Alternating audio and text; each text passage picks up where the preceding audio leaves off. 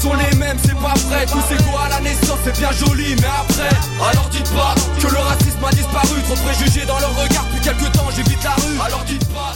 Ici Alex Nevsky et Pascal Bussière. Porte-parole pour une deuxième année du festival Vue sur la relève, présenté par l'Auto-Québec en collaboration avec Québécois. Du 2 au 12 avril, la 19e édition de Vue sur la relève envahira avec passion le Lion d'Or, le Cabaret du Mylène, le Jésus et la Salarossa. 38 spectacles marqués par le désir d'excellence, de liberté, de rêve, d'audace et de passion. Vue sur la relève, un incontournable pour les amateurs des nouvelles tendances dans toutes les disciplines des arts la scène. Découvrez ces artistes avant que tout le monde en parle. Billets à vue sur. Les productions Nuit d'Afrique présentent la 22e édition du Festival de musique du Maghreb.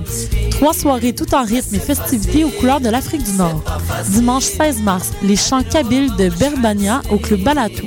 Vendredi 21 mars, le groupe Labès rassemble sur la scène du cabaret du Myland Karim Sada, Mohamed Masmoudi et Nathalie Cora. Samedi 22 mars, Aklidé, l'Algérien nomade qui a conquis les scènes du monde entier, clôturera le festival au cabaret du Myland. Bien en vente sur admission. Pour information, www.festivalnuitdafrique.com. Micro 5, Gab. Euh, micro 5.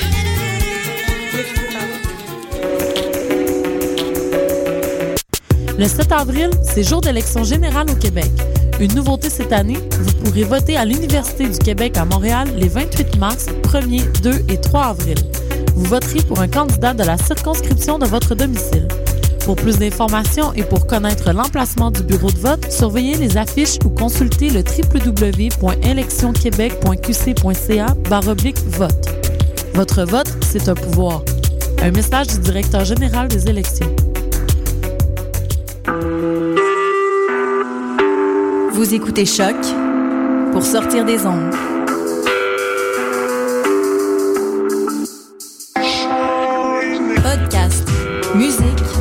Découverte. Sur choc.ca.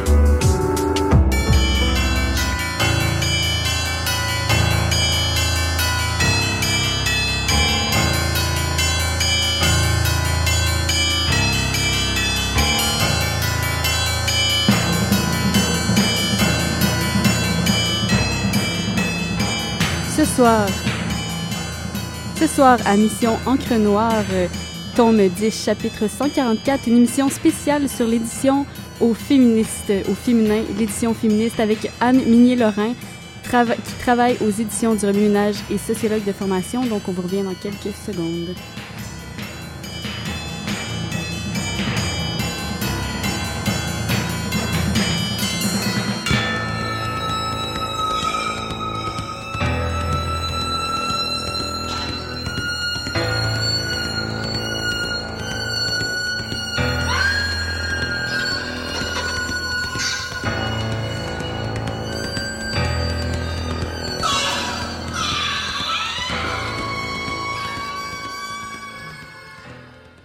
Donc, euh, ce soir, comme on le disait, mi- à Mission Encre Noire, au tome 10, chapitre 144, on a une invitée spéciale, Anne Minier-Lorrain de Remue Ménage. Bonjour, Anne. Bonsoir. Bonsoir, oui.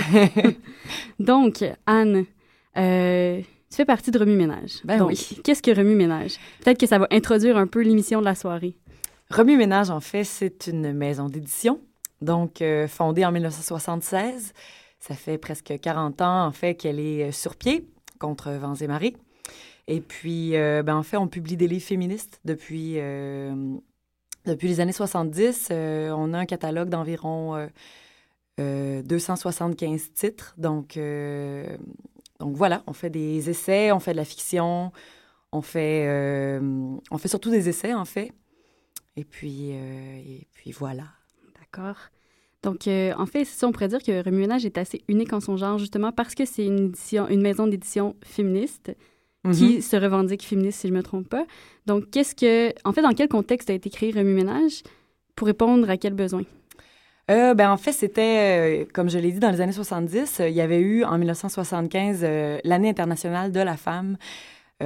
Autour de cette année-là, il y avait eu vraiment en fait plein d'initiatives, plein de mouvements qui ont été créés. Et euh, les éditions du Remue-Ménage, en fait, ont été euh, initiées à la suite d'un collectif. Ça s'appelait le Collectif montréalais pour la défense des droits de la femme. C'était, euh, en fait, une, gang de filles qui avaient le goût d'ouvrir un centre de doc, une librairie, un café, une maison d'édition, en fait, pour donner la, la, parole aux femmes. Et puis, bon, je pense que les ambitions étaient peut-être un peu trop, trop élevées. Ce qui, est, ce qui en reste, en fait, c'est la maison d'édition euh, donc qui a été mis sur pied en 76. Entre autres, dans ce collectif-là, à la base, euh, il y avait Nicole Lasselle, Louise Toupin et Sylvie Dupont, donc euh, qui sont dans les trois, qui sont trois des cofondatrices à l'époque. Donc, donc voilà, c'était dans cette mouvance-là. Puis aujourd'hui, quelle place prend un peu plus remue-ménage dans le, dans le milieu de l'édition, si on, on, se lance un peu sur le sujet mhm. de la journée? quelle place? Grosse question vaste. Oui. ben, en édition, en édition euh, féministe, en édition d'essai, en édition indépendante ou Allons-y en édition féministe en premier? Oui, euh, au Québec ou au, au, Allons-y au Québec. voilà, qui est bien On élargira après. euh, L'édition féministe au Québec, euh, c'est vraiment pas, comment dire en fait, euh, il n'y a pas beaucoup d'autres maisons d'édition, si ce n'est Sisyphe. Donc, euh, Sisyphe aussi fait de l'édition féministe. Euh, en fait, c'est... il y a quand même des essais, de, la fiction. Il y a aussi de, l'édition indépendante qui se fait en, édition féministe. Mais une maison d'édition féministe comme telle, il n'y en a pas des tonnes.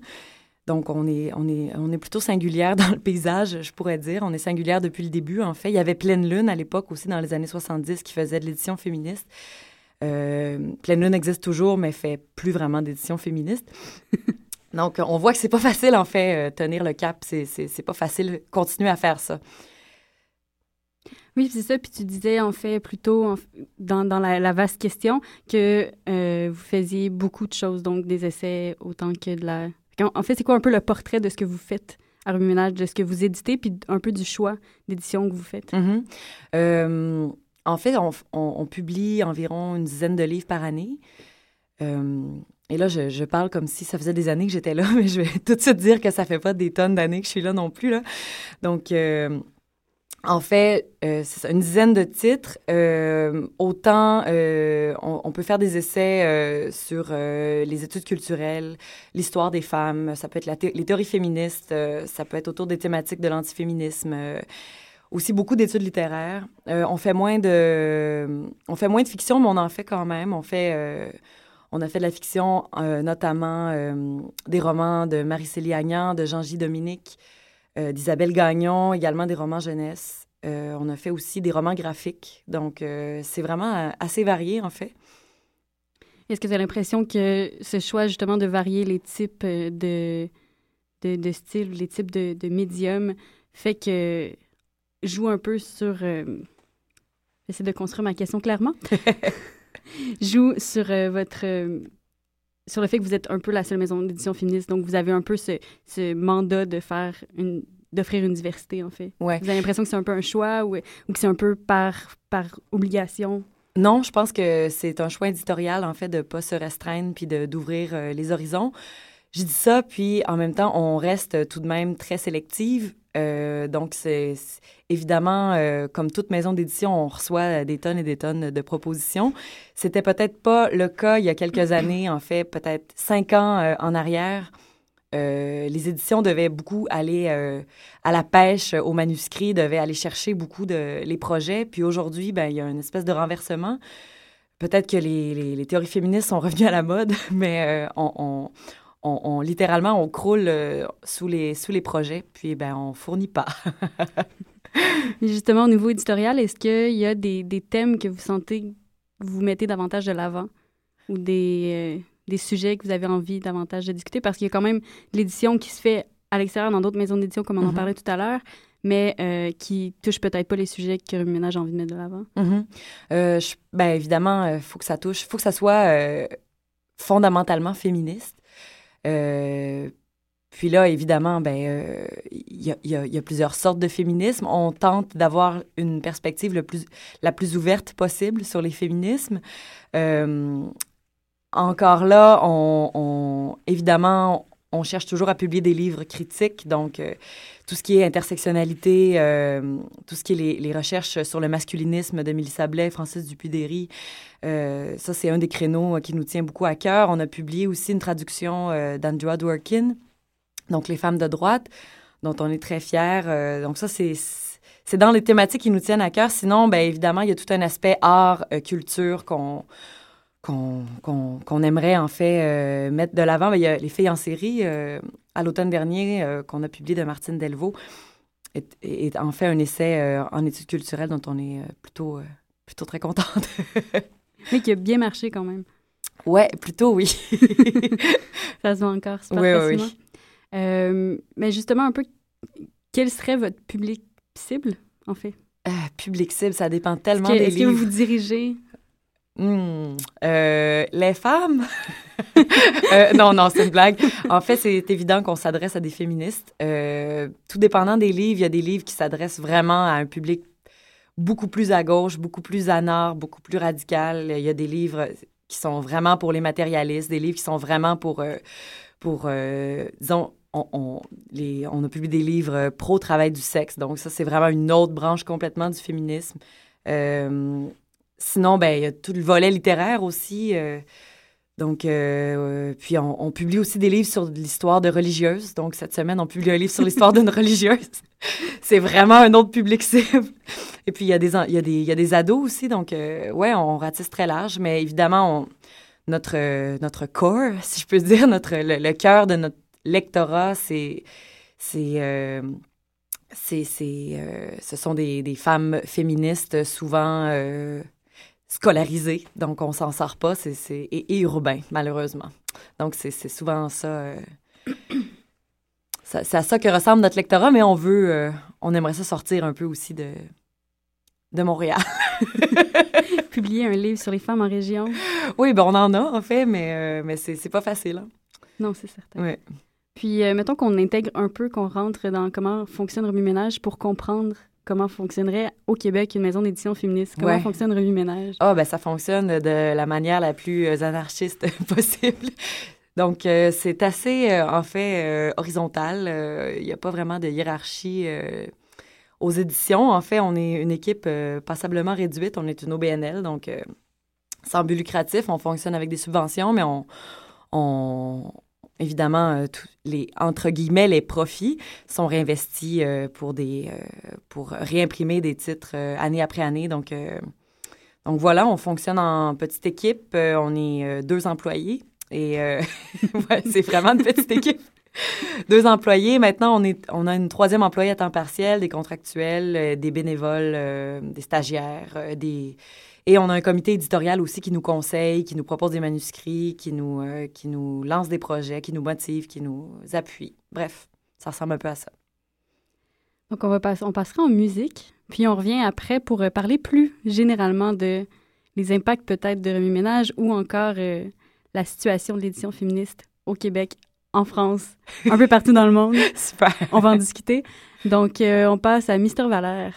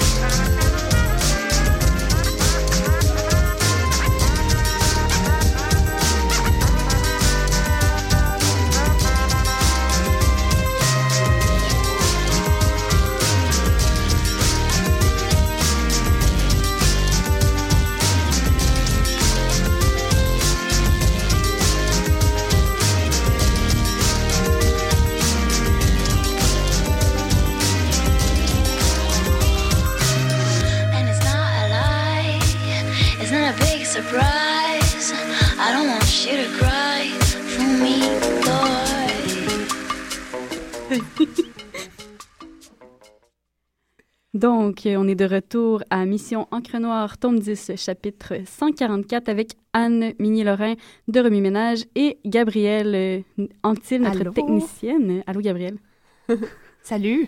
Donc, euh, on va un peu plus discuter, donc essayer de, de dresser un portrait à travers euh, nos connaissances respectives sur l'édition féministe, sur ce qu'on a lu de féministe, puis euh, essayer de s'intéresser aussi à ce qu'il y a de plus alternatif. Donc, peut-être, on parle souvent d'édition plus euh, institutionnelle, donc on va essayer aussi de voir qu'est-ce qui fait de, qui pourrait se faire de non institutionnel, puis ce que ça, ce que ça veut dire en fait pour, euh, dans le fond, c'est quoi l'écrit des femmes au Québec. Mhm.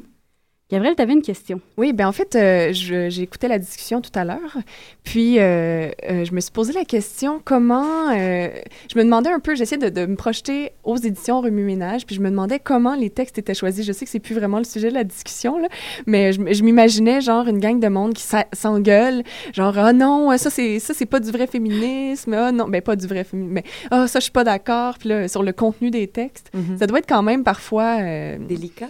Ben, délicat, oui, mais aussi, euh, euh, je pense, un, un beau travail de, de- d'ouverture d'esprit, de publier certaines choses, j'imagine. Oui, ben, tu as tout à fait raison que ça peut être parfois euh, euh, toute, une, toute une aventure, en fait, euh, au moment de choisir entre euh, si oui ou non euh, on va de l'avant avec un, un projet, parce qu'il y a des projets euh, qui, sont, qui sont particuliers.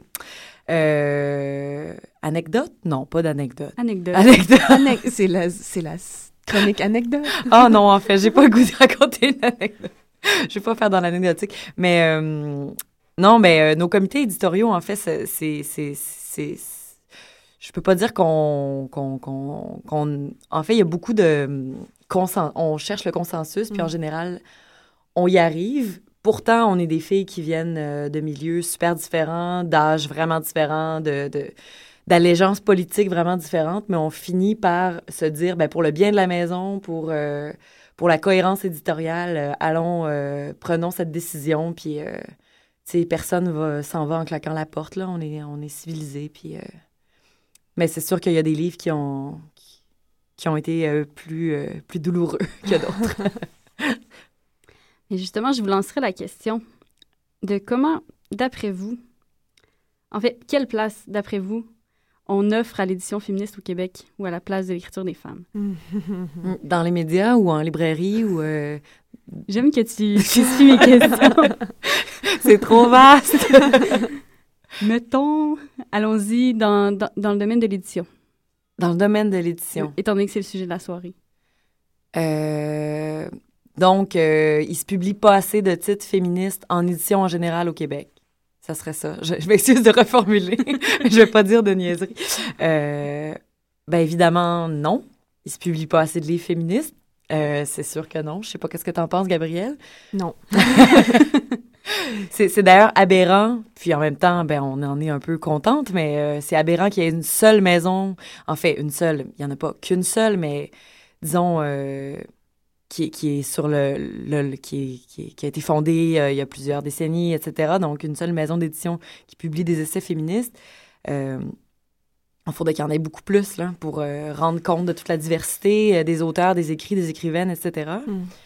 Euh, c'est sûr que c'est c'est trop peu, sauf qu'en même temps, ben il y a comme une effervescence en ce moment, tu sais, faut pas le nier.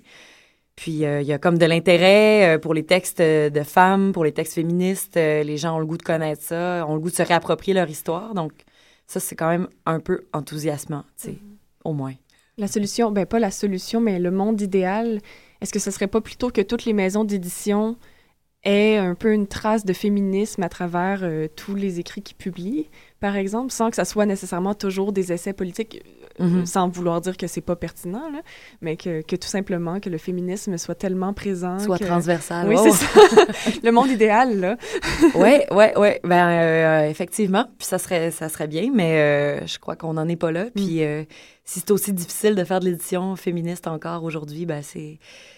C'est donc euh, signe que c'est euh, encore euh, tout à fait nécessaire, pour le dire rapidement. Mais je me demandais justement quel était. euh, quand on parle de... Il y, a- il y a des femmes qui écrivent. On parle de, de- de cette idée qu'il y a beaucoup de femmes qui écrivent, en fait, de plus en plus. Il y a Mhm. de plus en plus de femmes qui ont envie de diffuser leur message, envie de euh, mettre de l'avant leurs idées féministes. Euh, justement, qu'est-ce qui, pourquoi on en est justement à avoir qu'une seule maison d'édition féministe? Mhm. Est-ce que c'est justement le financement? Est-ce que c'est euh, la situation, euh, le- un, machisme inhérent à- au milieu littéraire?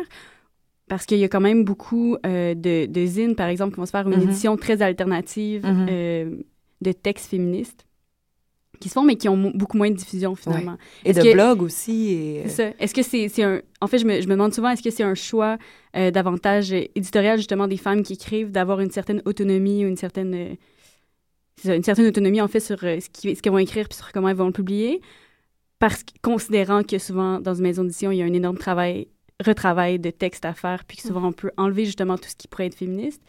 Qu'est-ce que vous en pensez?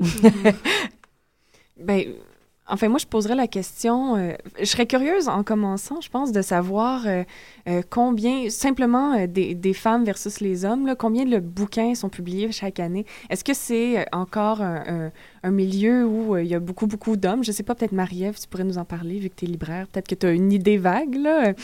Mais à l'intérieur de ça, évidemment, combien de femmes portent un message politique? Ça, c'est c'est encore moins, là. Mais, euh, enfin, mon impression, c'est que c'est simplement, ben, il y a comme, c'est des deux côtés, hein. Le, nombre de femmes qui veulent écrire sur le féminisme est probablement assez restreint. Donc, euh, j'im- j'imagine quand même que Remue Ménage a plus de livres à publier que, que, la maison d'édition publié. Jo- J'imagine, je sais pas. Euh, mais j'ai l'impression aussi que le marché, là, euh, Mhm. parce qu'on est dans une économie, puis que pour faire publier des livres, il faut les vendre, ben, le marché a pas du tout envie d'entendre parler de ça parce que c'est des idées beaucoup trop subversives. Oui, il y a vraiment de ça. Je sais pas si tu voulais euh, réagir, Marie-Ève. Euh, non, mais c'est ça, on voit souvent, c'est c'est ce que j'allais apporter, en fait, qui est des livres souvent écrits par des femmes ou par des féministes. Quand ils sont pas connus, on va en recevoir une copie, deux copies. Euh, après ça, des essais politiques sur le Québec écrits par des hommes, on va en recevoir euh, Une des milliers, mais un peu anecdotiquement parlant. Je me souviens, dernièrement, il y a un livre qui est sorti, euh, L'histoire des femmes pour les nuls. Puis quand on l'a reçu, on l'a reçu classé en, en, en sociologie. Mhm. Puis finalement, on l'a changé pour le mettre en histoire. Mais cette idée que un livre sur les femmes va sans cesse ne pas être, ne, ne peut jamais être de l'histoire. Mhm. Concrètement, même si dans le titre, on a le, le mot histoire. Donc, c'est tout le temps un peu ce jeu où on considère pas la pensée des femmes euh, comme étant euh, politique ou, euh, c'est ça, comme étant politique finalement. Mhm. Mais non, c'est ça. Fait que souvent, souvent c'est effectivement le, un manque de public pour en lire ou un manque d'accessibilité, en fait. Peut-être qu'on n'en parle pas beaucoup, peut-être que ces livres-là sont moins mis de l'avant, mais c'est pas accessible, certes. C'est considéré comme des affaires de madame. là. Ça vaut rien, c'est pas intéressant. là. Je, je sors, je fais des guillemets avec Oui, ben il y a, il y y a beaucoup, il y a, y un ensemble de préjugés hein, sur l'édition féministe. euh, puis, ah, tiens, je vais en, dire une anecdote. On était aux États généraux du féminisme euh, euh, à l'automne dernier, puis euh, bon, on avait une table de vente, tout ça.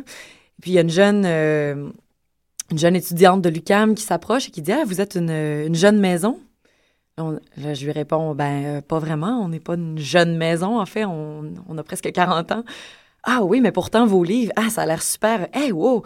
Mais je veux dire, une fois, une fois qu'on est placé devant les livres, on se rend compte, OK, ben, tu sais, euh, Remue Ménage n'est pas resté dans les années 70 ou pire, dans les années 80, avec des livres, euh, tu sais, datés.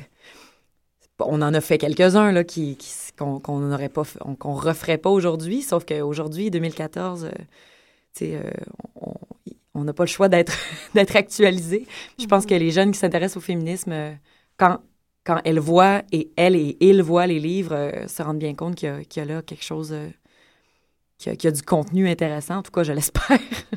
Oui, parce que je pense que dans ces publications, Remue Ménage démontre un peu l'évolution des théories féministes, Ouais. l'évolution de la pensée. Puis je pense que c'est ça qui est intéressant comparativement à euh, justement les zines, même s'il y a cette autonomie-là, il y a quand même cette difficulté à, à le tracer dans le temps, puis à avoir une, une plateforme qui permet de le tracer dans le temps. Ben, c'est vraiment intéressant ce que tu dis parce que je, je parlais avec ma collègue avant de venir ici, ma collègue qui est aux éditions depuis, euh, depuis pratiquement 30 ans. Puis elle me, elle me disait que euh, au début des éditions, en fait, c'était vraiment éducation populaire le mandat.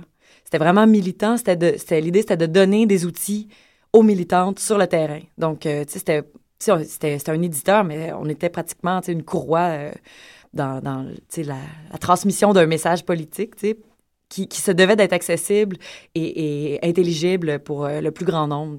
Alors que dans les années 80-90, ben là, tout à coup, euh, c'est devenu plus savant, plus académique, peut-être un peu plus fermé, peut-être un peu moins accessible pour le plus grand nombre. Puis là, bon, on sent qu'il y a un retour là, depuis environ cinq ans. Les gens veulent s'intéresser, veulent avoir des, des contenus euh, plus grand public. Euh, mais ça, ça n'enlève rien à la qualité euh, du travail euh, des textes, sauf que il y a- oui, il y a un désir de, de, de produire des textes peut-être un peu moins académiques, universitaires. Ce qui a réussi assez bien Martine Delvaux dans Les filles en série. Oui, oui, entre tout à fait. Je pense que ce qui fait aussi que c'est un certain succès dans les librairies. Oui, oui, oui, exact. Mais il nous reste peu près une ou deux minutes. Aïe! On s'était dit qu'on qu'on- qu'on parlerait peut-être un peu euh, de Tu reviens du Salon du Livre de Paris. Eh oui! Puis si on essayait de faire, pour terminer, un parallèle avec euh, la situation en France, c'est un gros défi. Mais Aïe, aïe, oui. Euh, ben, en fait, pour faire très, très court, euh, mon Dieu qu'il se publie des livres féministes en France. Hmm. C'est- C'est c'est vraiment super. Euh, je suis un peu tombée à bas de ma chaise. Je savais que s'en publiait, j'en j'en lisais moi-même, mais autant. Aller dans les librairies comme ça, j'étais euh, estomaquée. La seule chose, c'est qu'il y a, y, a, tout de même peu de maisons d'édition féministes. Donc, ce sont des livres qui sont publiés dans des maisons d'édition de gauche. Euh, des, des, éditeurs strictement féministes, euh, on, les compte sur les doigts d'une main, même en France. Donc, euh, donc voilà, c'est singulier au Québec, c'est singulier en France, on s'en sort pas. on est vraiment des- dans le désert, quoi. Donc, euh, Rémi Ménage reste vraiment une, unique en son genre Oui, je pense dans le, qu'on le peut type dire ça. d'édition qu'ils font. Oui, ouais, c'est la survie. À tous les jours, c'est de la survie. Hmm. Est-ce Ben, en ce cas, moi, je suis contente que vous surviviez. euh, par, euh, je suis une fan. Ah, je, pense qu'on achète tous les livres. Moi, j'ai ma tablette Rémi Ménage chez moi. Oh, wow. Donc, merci beaucoup, Anne, d'être venue, venue parler avec nous de Avec. Ménage. Vraiment plaisir. Merci, Gabrielle. Ça me fait Donc, c'est ce qui clôt le tome 10, euh, chapitre 144 de Mission Encre Noire. On se revoit la semaine prochaine.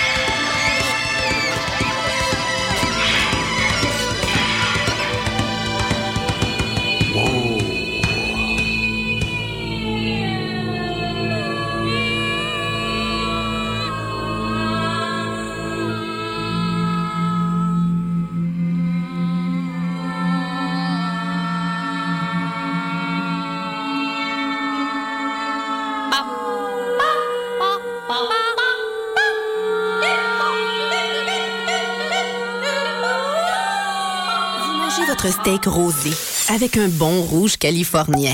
Quand la vie vous coûte cher, vous riez jaune. Au travail, vous envoyez des vertes et des pommures. Vous rêvez d'un voyage